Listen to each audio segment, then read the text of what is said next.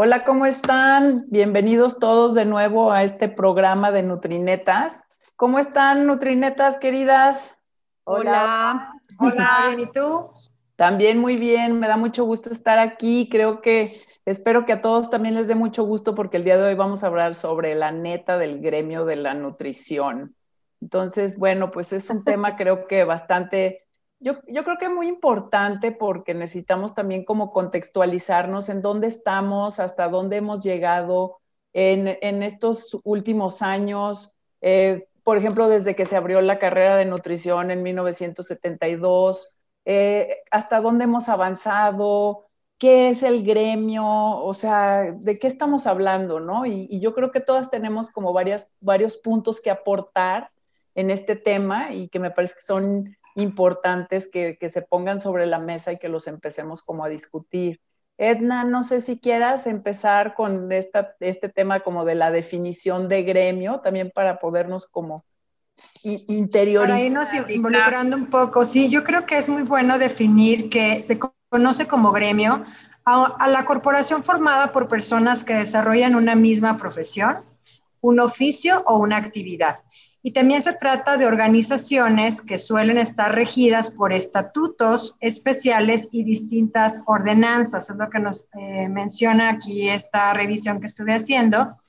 Y algo que también se me hizo muy interesante es que ese término de gremio viene del latín gremium, que significa a la referencia a este conjunto de personas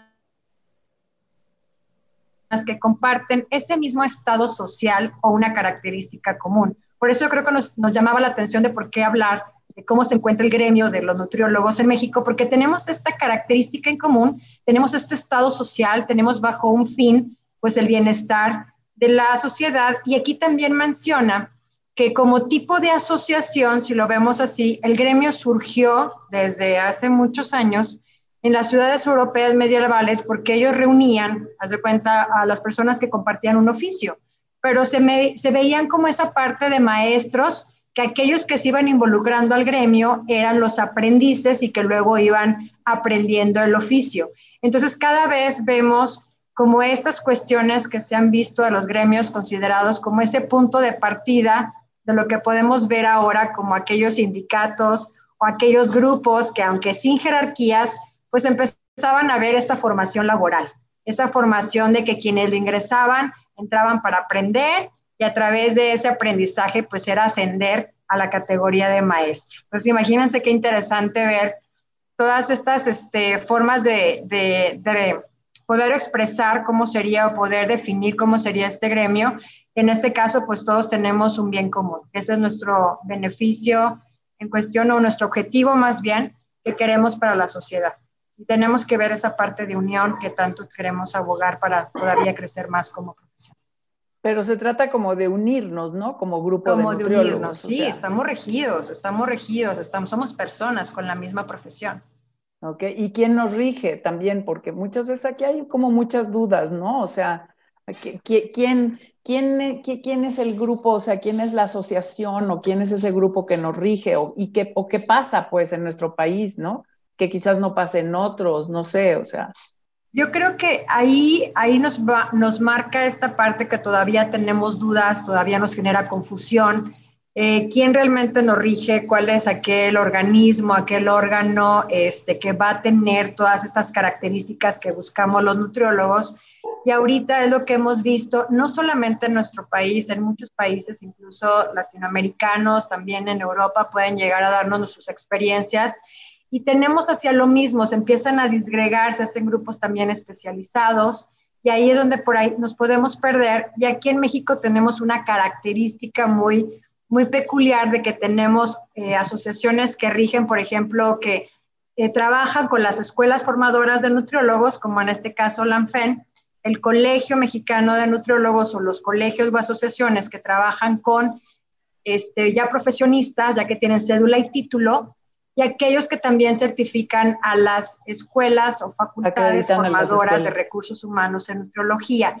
Entonces, eh, hay otros países que manejan como que, todo integrado. Incluso aquí en México también podemos ver asociaciones que no solamente integran a profesionales ya con cédula y título, sino también a los estudiantes o colegios que tienen a grupos multidisciplinarios.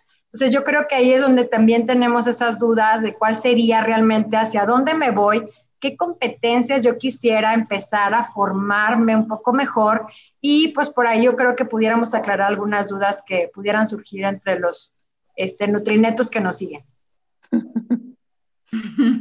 Mariana. Pero hay muchas ramas, ¿no? Eh, creo que justamente eso lo hace muy complejo, porque es como 800 ramitas, ¿no? Estudiantes, o ya, eh, que dependa de un área a la que te estás dedicando, nutrición, asociación de nutriólogos clínicos. Y entonces se empieza a hacer una rama, rama, rama, y, ha faltado, pienso yo, un, una acreditación de las competencias del nutriólogo, de su quehacer, ¿no? Que acredite aquel que es más avanzado, pero en sus habilidades, de aquel que no está tan avanzado o, está apenas eh, empezando. Y como lo decías en la definición de esto de que antes un aprendiz, ¿no? Era como entras como aprendiz y había el experto. Entonces, eso, eso falta, creo yo. O sea, actualmente hay como de de todo un poco, pero poco clasificado o poco basado en competencias reales del profesional. O muy disgregado, o sea, que hubiera realmente, o sea, como la estructura de la Academia de Nutrición y Dietética en Estados Unidos, que ahorita Mariana nos va a platicar un poco de eso, pero, o sea, como un, una cosa grande, pues, que de alguna forma también incluyera que te pudieras estar como certificando, pues en este caso, eh, por, por diferentes competencias y niveles. O sea, que, que, fueras como certificado como nutriólogo, pero luego ya también como por diferentes campos este, profesionales, ¿no? Y agrupar también en ese sentido, pero que fuera como todo unido, ¿no? Mariana, no sé cómo, cómo, cómo ves esto. Sí, definitivamente hay áreas de, de, oportunidad si nos comparáramos, por ejemplo, con Estados Unidos, pero hay cosas que también ya tenemos, ¿no? Eh, y creo que me gustaría empezar por ahí, desde lo que es la Dirección General de Profesiones, ¿no? O sea, creo que hablando del ejercicio profesional, sí hay una regulación, o sea, sí hay quien lo regule y esto eh, básicamente depende del Estado. La Dirección General de Profesiones es un organismo de la Secretaría de Educación Pública eh, hay un artículo 5 que de hecho es artículo constitucional, donde ahí mismo la, la, constitución delega a los colegios como esta facultad de velar por la profesión y que todas las profesiones están reguladas por esta misma asociación de la Dirección General de, de Profesiones, por esta misma institución, y los nutriólogos no es la excepción. Entonces, uno saber que es constitucional, ¿sí? Otro saber que es eh, que el Estado también está obligado a regular esto y que tiene este organismo y que por eso entonces si queremos ejercer como profesionales, tenemos que titularnos, tenemos que obtener una cédula profesional y asimismo si obtenemos un, un posgrado. Esto es parte de la regulación. Y me llama la atención a veces que muchas personas o muchos profesionales de la nutrición lo ven como algo gravoso lo ven como algo de ahora el título, ahora la cédula, ahora certifícate, y realmente no lo tendríamos que ver así porque es algo a nuestro favor. O sea, realmente es algo que nos protege es algo que, si lo fortaleciéramos, porque hay muchas áreas de oportunidad, pero si trabajáramos más en la regulación del ejercicio de la profesión, tendríamos menos intrusismo, que es algo que de lo que sufrimos, batallamos mucho los nutriólogos. Entonces, no tendríamos que verlo como algo gravoso, sino al contrario, tendríamos que verlo como algo aspiracional. O sea, el poder lograr un título, una cédula, un posgrado con una cédula, una certificación, eso tendría que ser hacia donde nos dirigiéramos, ¿no? Y lo que las, pero las profesiones más reguladas, como la medicina, por ejemplo, la certificación es, o sea, no es voluntaria, ¿sí me entiendes? E, e, son de las áreas de oportunidad, precisamente. Así es, entonces así lo tendríamos que ver nosotros, ¿no? Y así lo Definitivamente yo creo con un término, Mariana, que yo agregaría de lo que estás mencionando, la competitividad. Que ahí nos está faltando ver eso como mi competitividad internacional, incluso, no solamente nacional.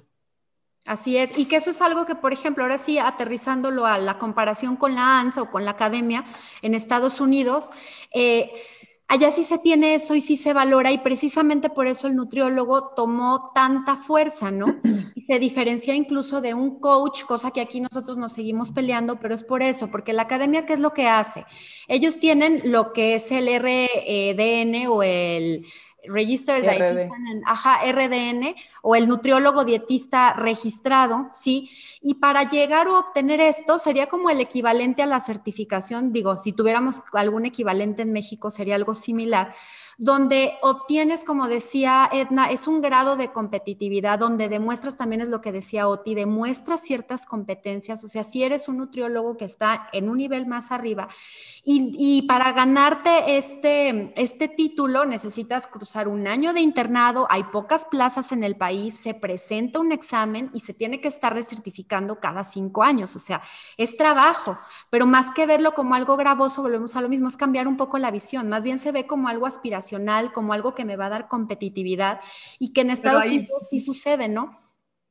Ahí hay una diferencia que parece a mí muy sustancial y es que aunque la, ambos son acreditaciones, la acreditación acredita programas que forman, bueno, la certificación, pero acredita a programas, o sea, es a nivel nacional, acredita los programas que están formando a nivel práctico a los estudiantes o residentes o practicantes.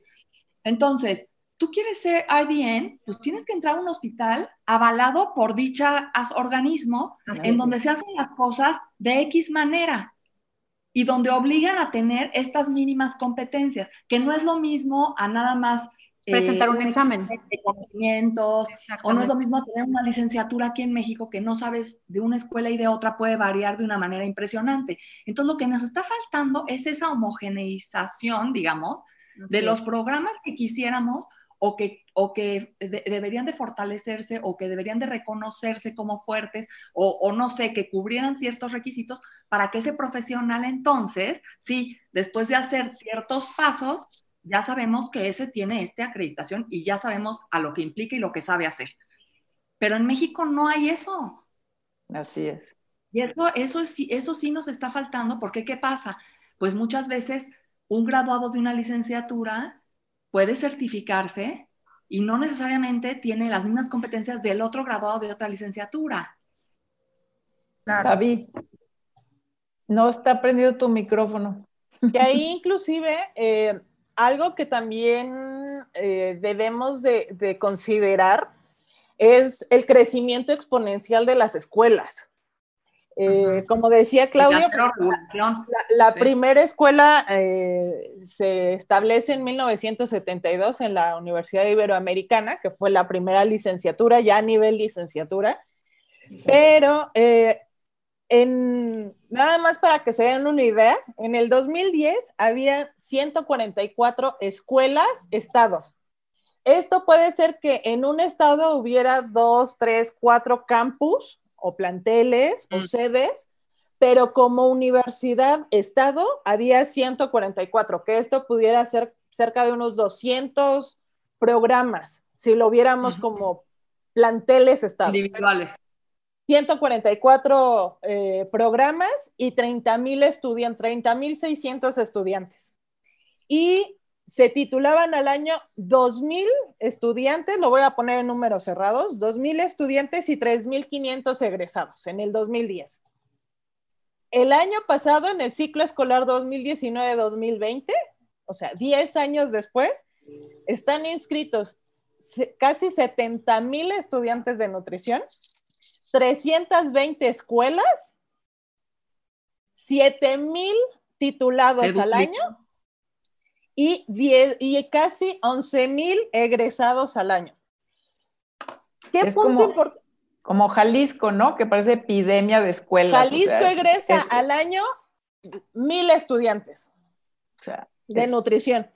Pero lo preocupante es que el 25% de la matrícula se está concentrando en Puebla, en Jalisco, en Ciudad de México y en Guanajuato. ¿Nuevo León? No, ah. Nuevo León está, o sea, abajo. El siguiente abajo de esos. Ajá, ahorita te digo exactamente Nuevo León. No, y está bien nosotros ahí tenemos una matrícula de, alumnos grande y aparte también hay varias universidades que dan la licenciatura. Pero no tienes 25 o 27 ah, como tenemos ah, nosotros aquí en Jalisco, si que nos es como... fuéramos al 40%, que es sería entre siete estados. Entonces, esto también es muy importante porque hay muchos nutriólogos y algo que hemos definido es que México necesita nutriólogos y es cierto. El problema es que los nutriólogos están concentrados en ciertas ciudades y entonces en ciudades como Campeche hasta 2016, si no me equivoco, 2015, empezó la, licenciatura eh, en la autónoma. Fue de los últimos estados con eh, egresar licenciados en nutrición por su universidad autónoma, cuando además las universidades autónomas tienen dentro de sus funciones generar los recursos para su propio estado. Entonces, el estado de Campeche no tenía la licenciatura en nutrición en la autónoma de Campeche. No. Entonces, también estamos viendo cómo estados como Puebla, como Jalisco, no nada más tienen muchos estudiantes, sino que tienen muchas escuelas. Y eso también, o sea, el tener más de 320 escuelas implica que cada quien está entendiendo la nutrición de una forma diferente, porque hay cerca de 30 formas de ser nutriólogo hoy en día, porque antes era la licenciatura en nutrición o la licenciatura en nutrición y dietética o en nutrición y ciencia de los alimentos, básicamente. Pero ahora hay licenciatura en administración de la nutrición, en nutrición y actividad física, en nutrición y gastronomía, nutrición y gastronomía, nutrición clínica. Hay más de 30 formas como licenciatura que cada uno va a tener su cédula profesional que va a decir licenciatura en administración de la nutrición, pero van a terminar siendo nutriólogos. Y entonces, al no haber esa regulación de competencias, pues a lo mejor el que sale de nutrición clínica como licenciatura tiene muy fortalecida las competencias en el área clínica, pero tal vez en el área poblacional o en servicio de los alimentos no tenga el mismo nivel de competencia. Entonces, esto también hace que tengamos nutriólogos heterogéneos. Entonces, tenemos nutriólogos con muchas capacidades en todas las áreas o en todos los campos profesionales de la nutrición, otros que a lo mejor no cumplen con la, la normatividad, no de la SEP, porque todos estos son programas ante la SEP, o sea, que tienen su registro y por lo tanto van a tener su cédula profesional pero tal vez no tengan el grado de competencia que debería de tener establecido, puede ser por el examen general de egreso de Ceneval, que además no todo el mundo lo aplica. Así es. Por otro lado, algo que, de lo que comentaba Mariana, que también es importante en, en el tema del intrusismo, pues deberíamos de estar pidiendo, o sea, nosotros como colegas, colaborar con colegas que por lo menos tengan título y cédula que también puede haber intrusismo dentro del mismo gremio, porque pueden ser estudiantes que ya están dando planes de alimentación, que no tienen, que no tienen este, una cédula profesional y por lo tanto no tienen esa, eh, esa autoridad legal o ese reconocimiento legal para poder ejercer, o el intrusismo de otras áreas en el área de salud o fuera del área de salud que ni siquiera tienen una licenciatura y también se venden como nutriólogos. Entonces, esto hace que hay muchos nutriólogos, no necesariamente son de la mejor calidad los, los estudiantes que están egresando, porque hay programas de cinco años, hay programas de tres años, hay programas en línea, hay programas eh, de todos los días, hay programas de solo los fines de semana, y esto también tiene que ver un poco con la calidad de los programas y nada más para que se den una idea, en la página de Concapren, al día de hoy, hay 41 programas acreditados. 41 de los 319. Y estos son 319 programas Estado. ¿Y qué es el CONCAPREN? Porque mucha gente ni siquiera sabe qué es el CONCAPREN. ¿Qué es CONCAPREN?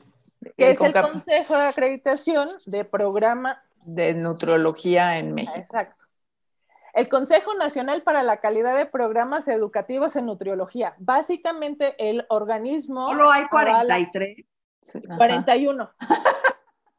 Eh, eh, reconocido por, CNE, eh, por COPAES. Por COPAES.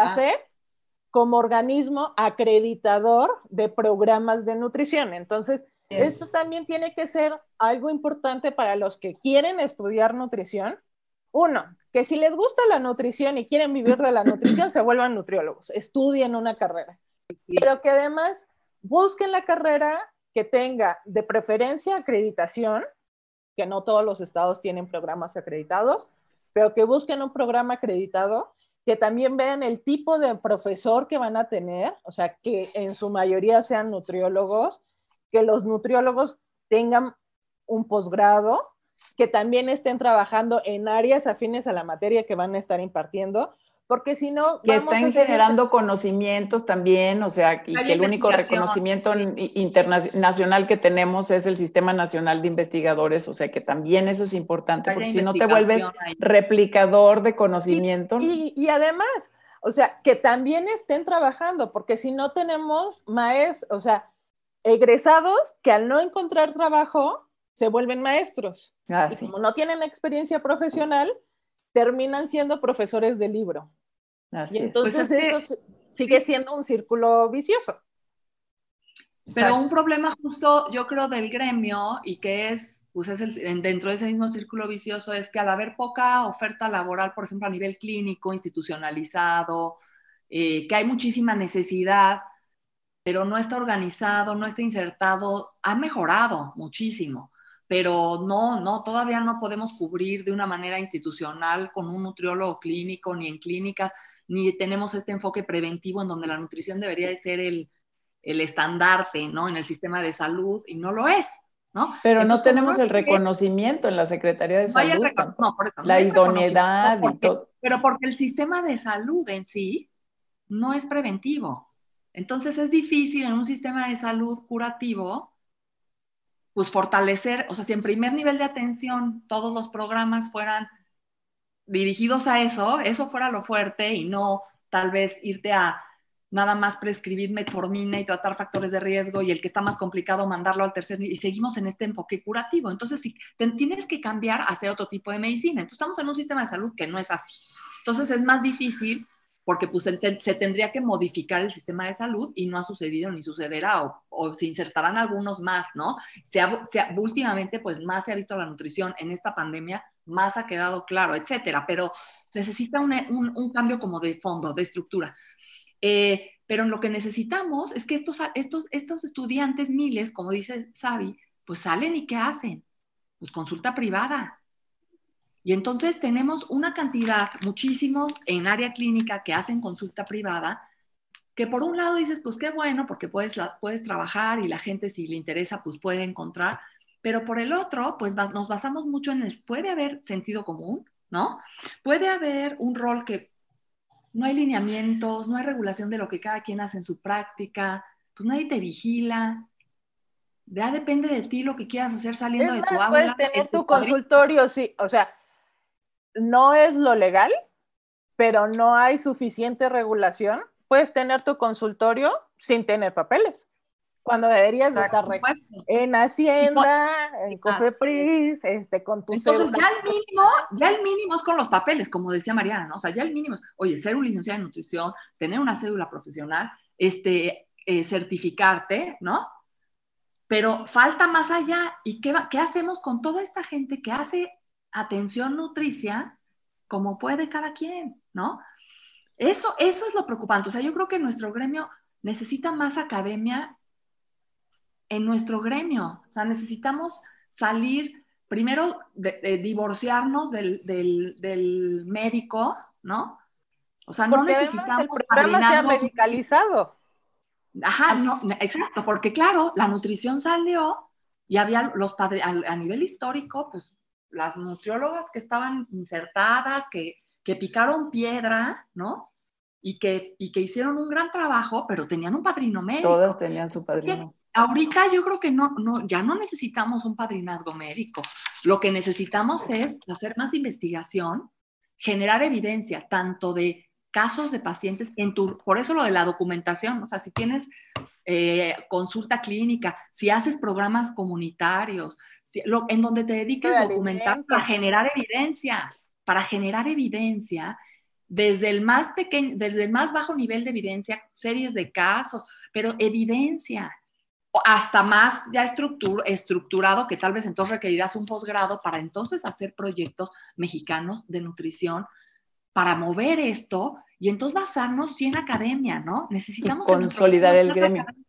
A mí me gustaría comentar algo en relación a lo que comentas, Oti, porque me parece que es como muy importante. Si vamos a generar academia, o sea, necesitamos hacer ciencia de la nutrición, ¿no?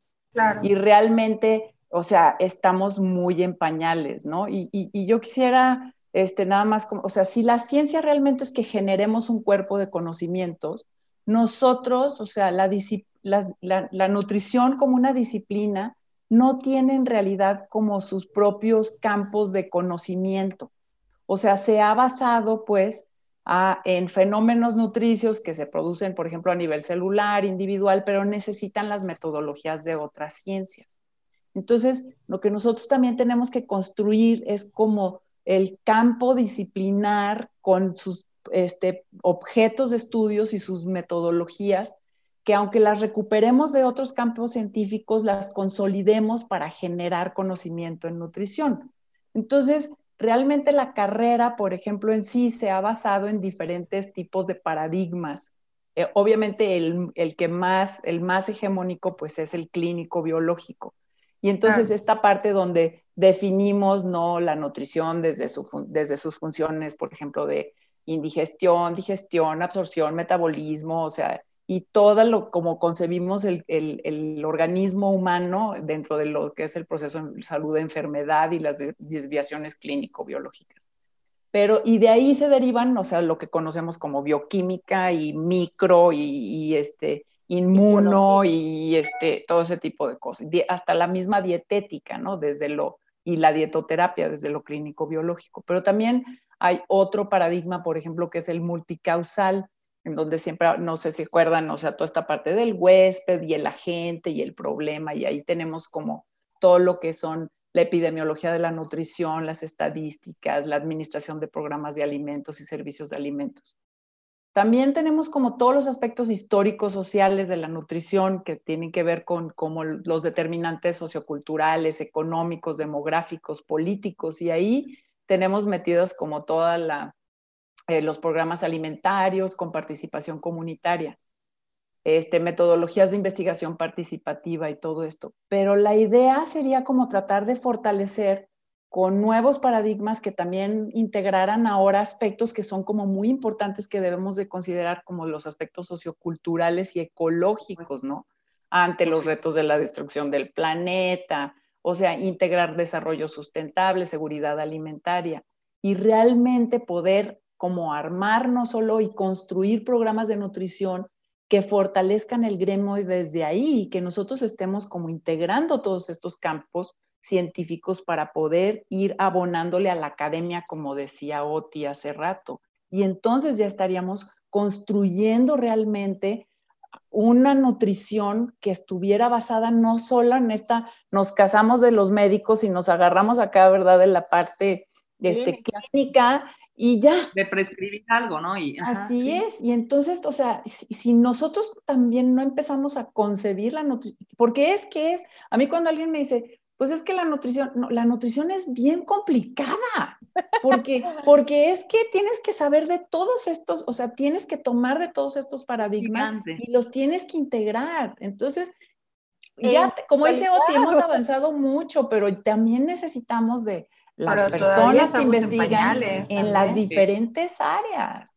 Y, entonces es, ¿en qué, en, qué hago un posgrado? Pues córrele y fórmate en lo que quieras, pero no nada más tiene que ser en nutrición clínica, por ejemplo, ¿no? Claro. Hay muchos lugares. Entonces, bueno, esto ha sido, este fue un trabajo que desarrollamos mucho para toda la parte curricular de la construcción de carreras. Eh, esa, es un artículo, se los voy a poner aquí en el link abajo por si les interesa leerlo, porque me parece que necesitamos también como aprender a, construir el gremio desde la necesidad que tenemos de fomentar investigación y, como dice Oti, ir este, eh, ¿no? Como construyendo los pequeñas preguntas que te puedas ir este, contestando y sobre todo consolidando datos, ¿no? O sea, sí, yo, yo siempre diría, A mí me gustaría también que analizáramos como las netas que somos, ¿por qué estamos tan divididos?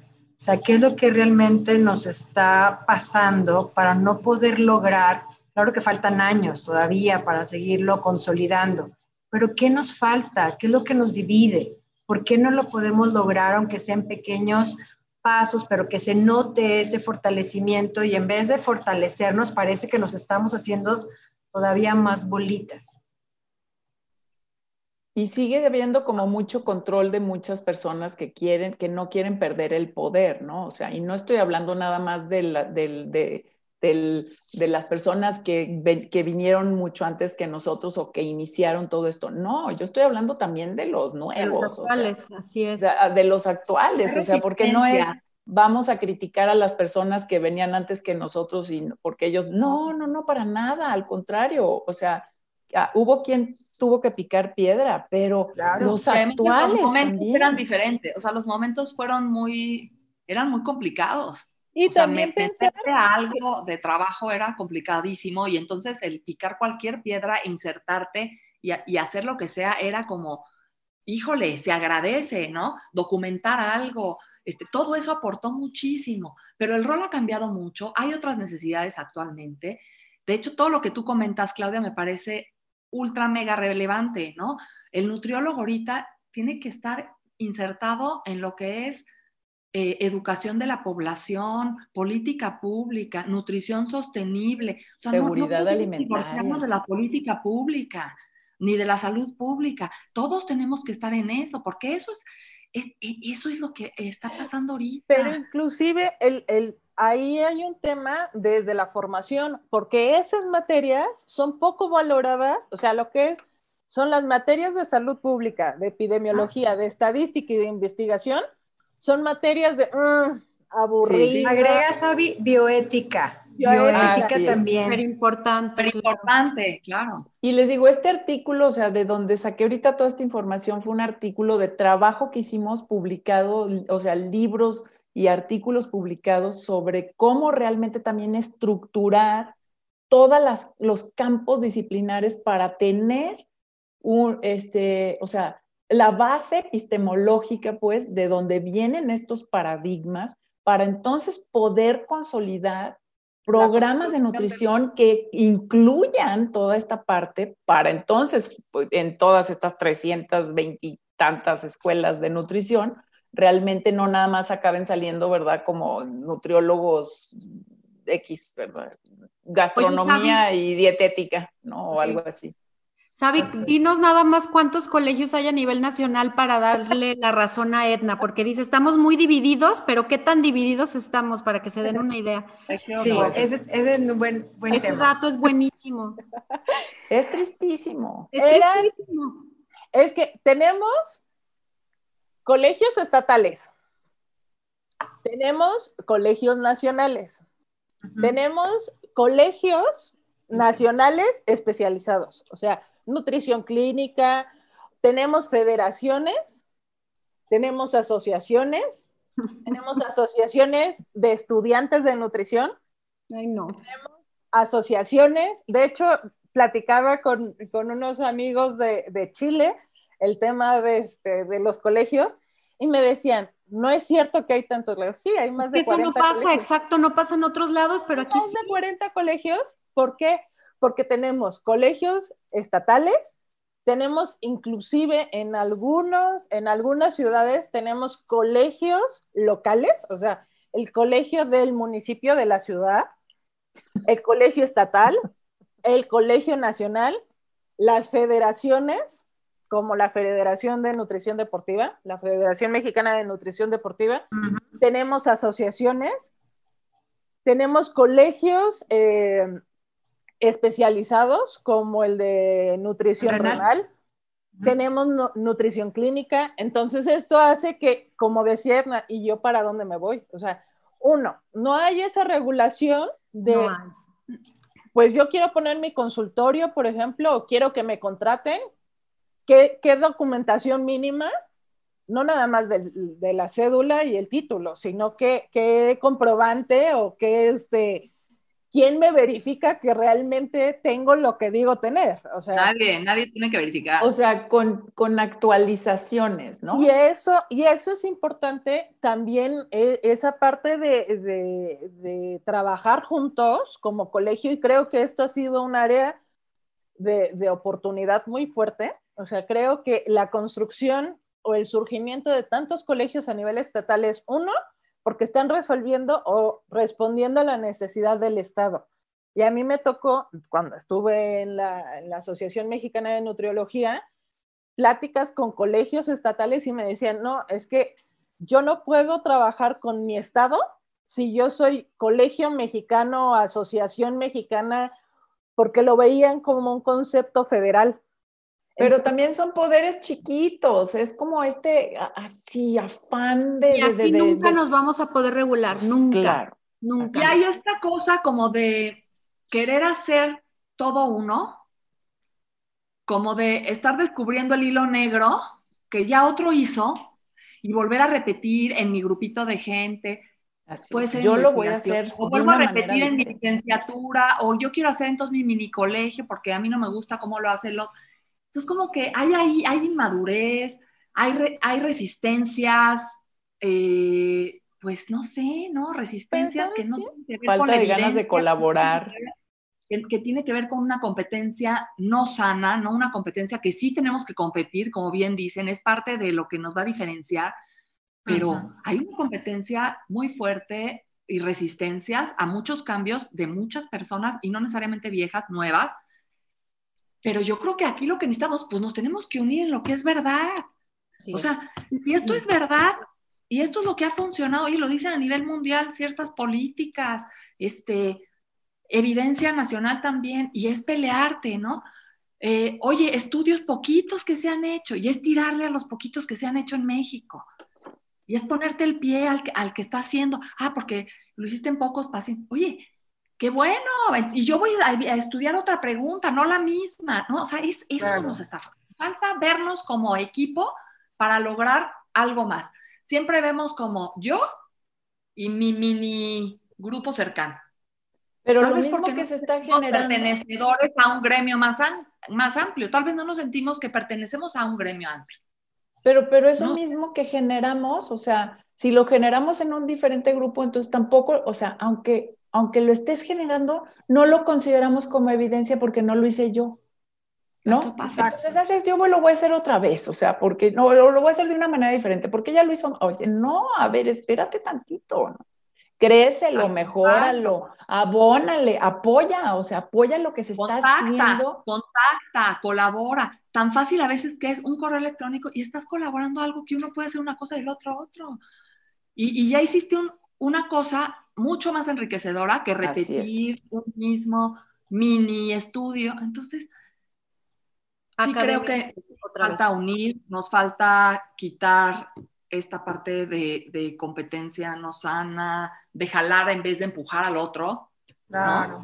Pero ¿cómo unes?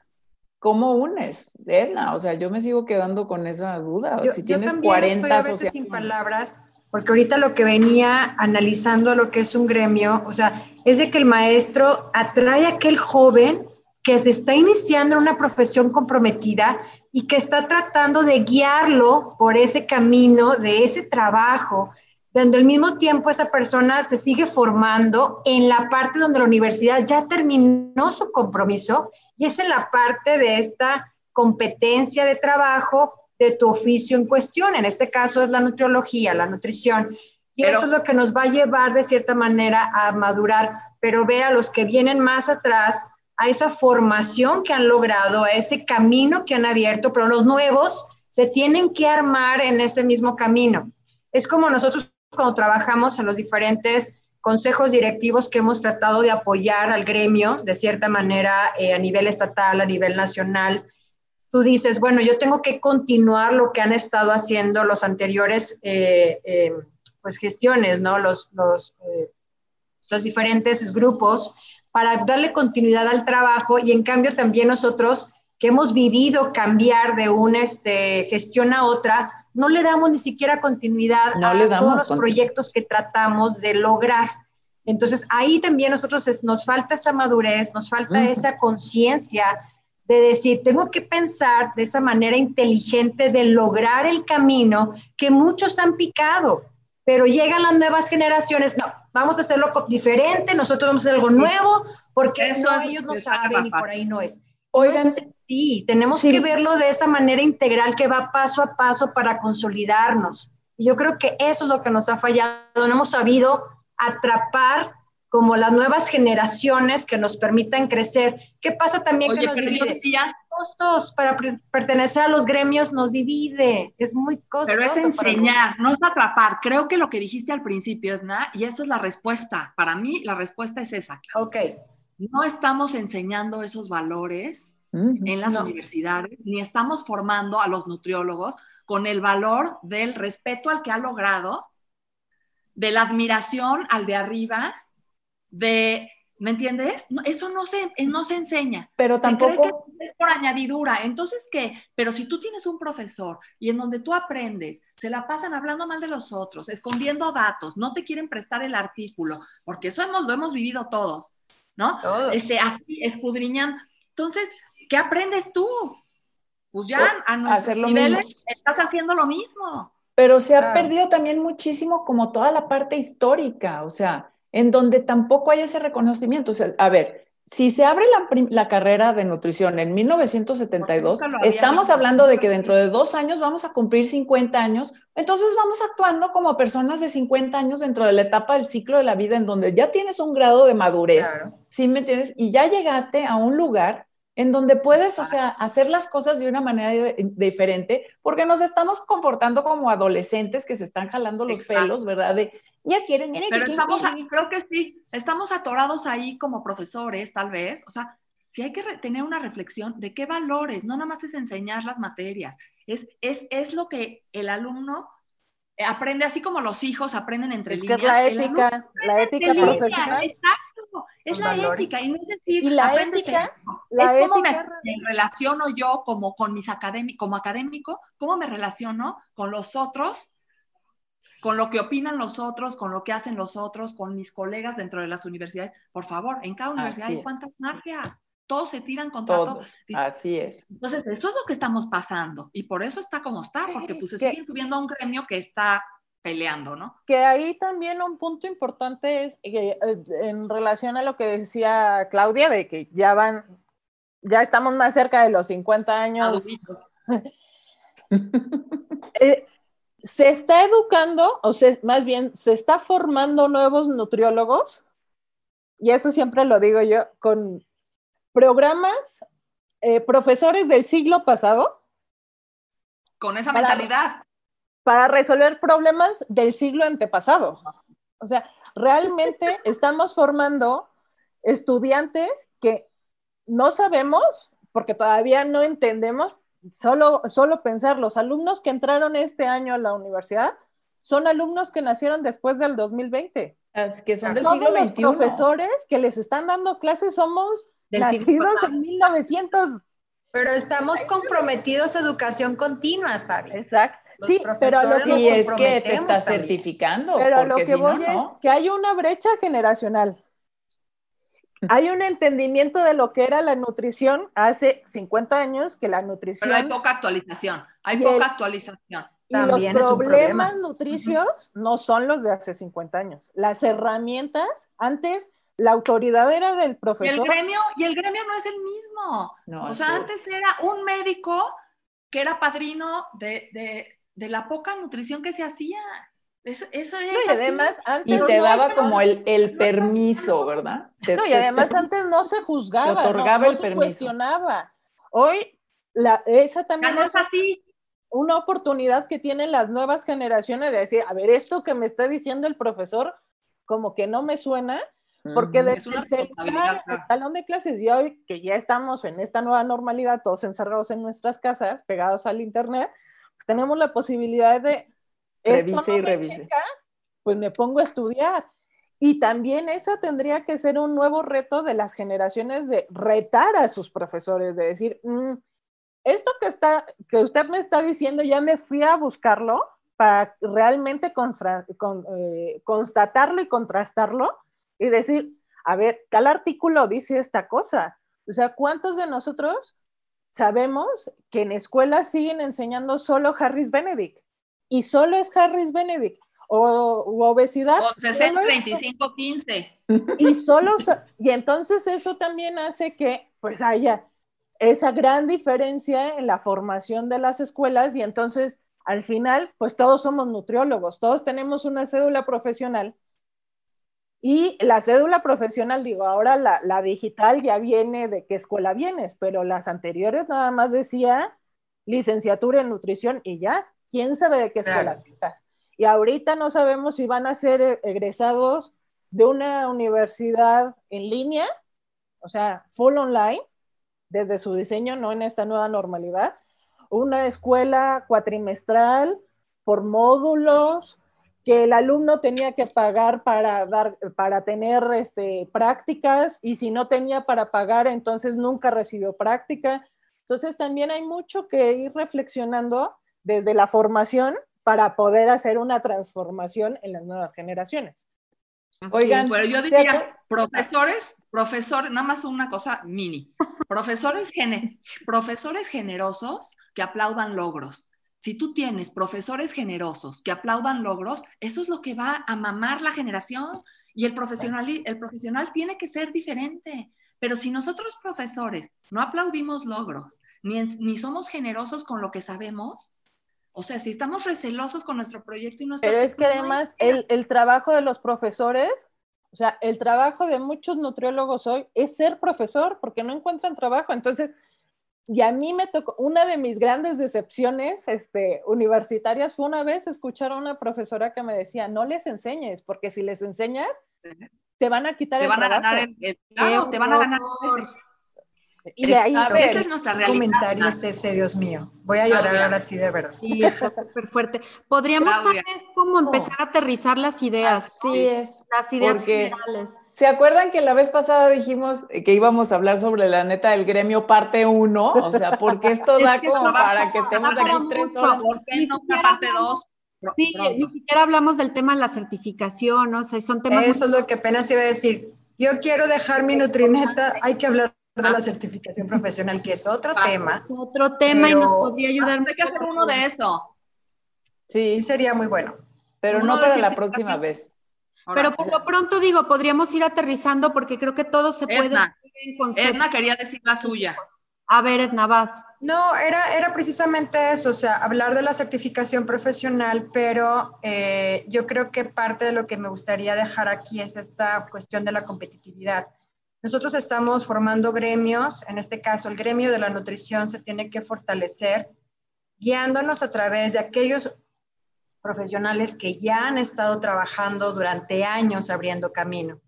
Les invitamos a las nuevas generaciones que se unan a este gremio que esperamos vernos este, favorecidos en un solo eh, espacio, por llamarlo así, para poder entonces lograr que estemos mucho más posicionados y tener mucho más en alto lo que es la ciencia de la nutrición. ¿Quién más quiere decir su neta? A ver, Oti. Yo diría hashtag México necesita nutriólogos generosos, que aplaudan logros, capacitados, actualizados y críticos. Tampoco se trata de aplaudir al otro nada más porque es nutriólogo o porque es mi profesor. No, crítico, ¿no? Pero críticamente, entonces se lo ganó y quiero ser como él, no lo voy a aplastar y voy a tirarle, ¿no? Cualquier logro en cualquier nivel de la nutrición en México se debe aplaudir porque hay muchísima necesidad. Cualquier avance, sea el pequeño, por pequeño que sea, ¿no? Y debemos de, de, de eso. Sí necesitamos nutriólogos, pero nutriólogos de este tipo. ¿Quién más quiere decir sus netas, Mariana? Yo diría eh, unión del gremio, eh, academia, trabajo en academia y una palabra que a mí me hace muchísimo ruido es el tema de la regulación. Nos falta mucha eh, regulación porque eso resolvería problemas como el tema de por qué un nutriólogo sin título da consulta, es que eso se resuelve regulando, por qué hay un estudio de mm, educación continua, pero que no está actualizado, pues porque no hay regulación que regule estos programas de educación continua. Eh, lo que se enseña en pregrado, pues porque no todas las universidades están acreditadas, entonces no todos los programas están correctamente regulados. O sea, creo que mucho tiene que ver con la regulación, pero mientras estemos segmentados, yo veo prácticamente imposible el que se regule, porque uno va a querer regularlo de una forma, otro de otro, otro de otro, otro de otro. Entonces tenemos que unirnos en academia, desde la ciencia y desde ahí regular. Definitivo.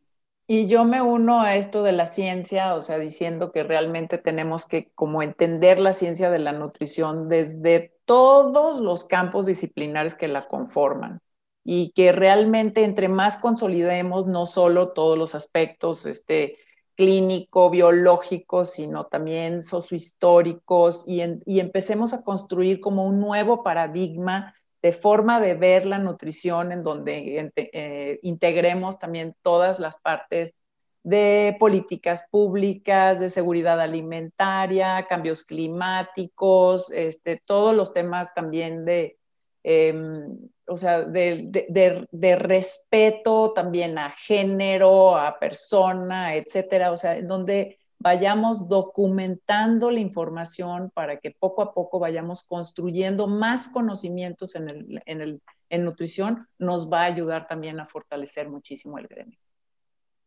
Yo diría que nadie es tan bueno como todos juntos. O sea, no podemos tener solo nutriólogos clínicos, solo nutriólogos en el área poblacional, solo nutriólogos en el área de servicio de alimentos solo nutriólogos dando clases, eh, solo nutriólogos en un consultorio, necesitamos eh, nutriólogos en muchos espacios eh, laborales, también en muchos espacios académicos, haciendo investigación en muchas áreas, no nada más en el área clínica, se necesita investigación en servicio de alimentos, en nutrición poblacional, en industria alimentaria. y creo que, que solo trabajando juntos reconociendo mis diferencias, pero también eh, sumando desde lo que nos une, que es la nutrición, es como podemos hacer que este, eh, que este gremio realmente dé todo el potencial que tiene la nutrición para dar. Y hashtag amamos ser nutriólogas. Así Hashtag bien bonito todo. Ah, no, México necesita nutriólogos. Ah, nutriólogos unidos, nutriólogos, regulados, nutriólogos éticos. Nutriólogos unidos. Hay que Todos esos este, hashtags, por favor, ponlos allá abajo, ¿sabes? Oigan, la semana que entra vamos a tener un programa súper interesante. Vamos a hablar sobre la crononutrición. Así es que los esperamos todos aquí nos vamos a dormir un ratito antes de... Tomaremos melatonina. Nos vamos a pasar, no la vamos a, este, vamos a, tener bonitos horarios toda la semana, ¿verdad, Nutrinetas? Para estar bien listas para el siguiente programa. Así Muy bien, así es. Pues y recuerden que si les gustó este programa, yo creo que este es como súper interesante que, que, realmente lo podamos como difundir entre todos, o sea, entre los estudiantes, los profesores y realmente el gremio, o sea empezamos apenas a tocar el tema y creo que por lo menos hablar de esto, oye. Eh, así es, ponerlo y que no se nos olvide que la nutrición nos une, o sea, eso, eso debe de ser algo que nos mueva, que la nutrición nos una. Así es. Así es. Así es que pues hasta la próxima. Nos vemos el próximo viernes. Adiós. Adiós.